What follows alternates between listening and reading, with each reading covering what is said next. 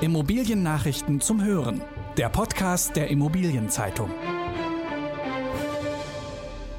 Kurzfristige Absage für den Expo Real Hybrid Summit. Herbstgutachten sieht Wohnen von Corona verschont. Bald gelten neue Regeln für Wohnungseigentümer und Verwalter. Diese Folge wird gesponsert von WealthCap. Als Real Asset und Investment Manager mit 35 Jahren Erfahrung eröffnen wir institutionellen und privaten Anlegern den Weg zu nachhaltigen Investitionsstrategien in den Bereichen Immobilien, Private Equity und Multi-Assets. Erfahren Sie mehr www.wealthcap.com. Kurzfristige Absage für den Expo Real Hybrid Summit.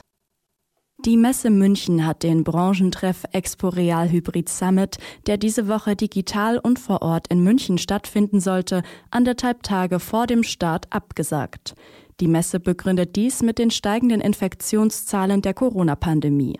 München ist seit dem 12. Oktober Risikogebiet.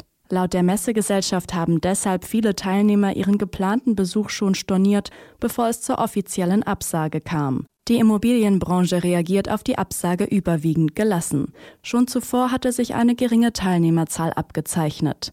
Knapp 4000 Menschen hätten sich dort entsprechend der Corona-Auflagen pro Tag aufhalten dürfen.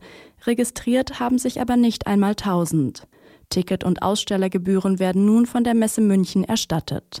Deren Preispolitik für den Summit ist umstritten gewesen. Kritik hat die Messegesellschaft jetzt zudem geerntet, weil sie den digitalen Part der Veranstaltung ebenfalls abgesagt hat. Herbstgutachten sieht Wohnen von Corona verschont. Der Wohnimmobilienmarkt ist bislang von Verwerfungen infolge der Corona-Krise verschont geblieben. Das steht im Herbstgutachten des Verbands Zentraler Immobilienausschuss, kurz ZIA. Demnach sind im ersten Halbjahr 2020 die Kaufpreise für Eigentumswohnungen in den deutschen Topstädten weiter gestiegen. Spitzenreiter beim Preis Plus ist Frankfurt mit gut 9 Prozent. Am schwächsten stiegen die Preise für Eigentumswohnungen in München und Berlin mit jeweils knapp 3 Prozent. Bei den Mieten verbucht Berlin sogar Rückgänge. Das hat laut den Machern des Herbstgutachtens aber nichts mit dem Coronavirus zu tun und auch nicht mit dem umstrittenen Mietendeckel, der seit Februar dieses Jahres gilt.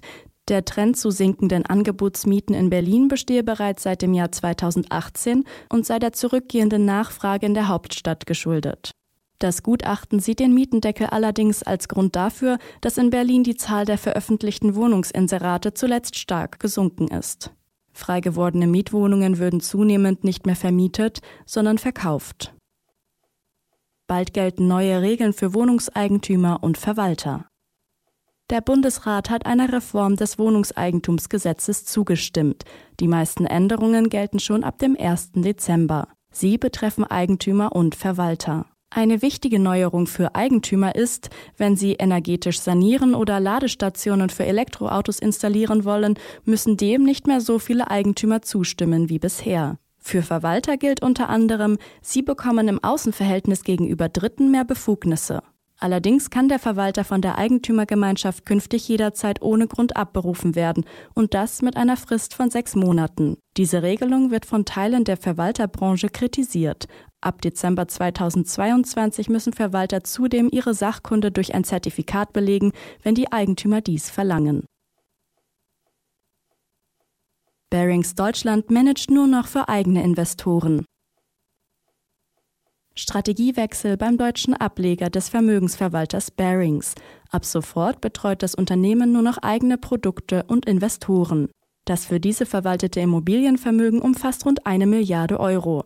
Zuvor hatte sich Barings hierzulande auch einen Namen als Asset Manager für Drittkunden gemacht. Der Abschied vom Dienstleistungsgeschäft ist verbunden mit einem Wechsel in der Chefetage. Neuer Deutschlandchef von Barings wird Sascha Becker. Der bisherige Geschäftsführer Christoph Wittkopf verlässt das Unternehmen und nimmt das Drittkundengeschäft mit. Dafür hat er die Gesellschaft Sonar gegründet.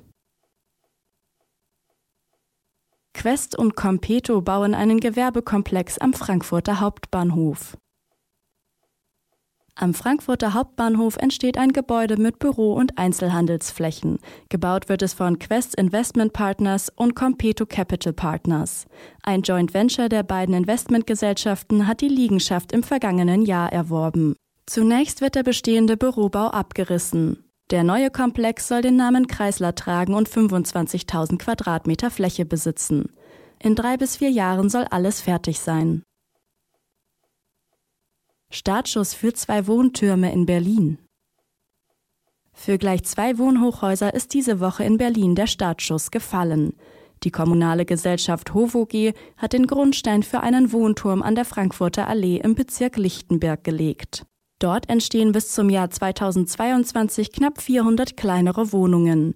Größer werden die 58 Einheiten in einem Turm, den das ebenfalls städtische Unternehmen Gewobag im Rahmen des Großprojektes Waterkant Berlin errichtet.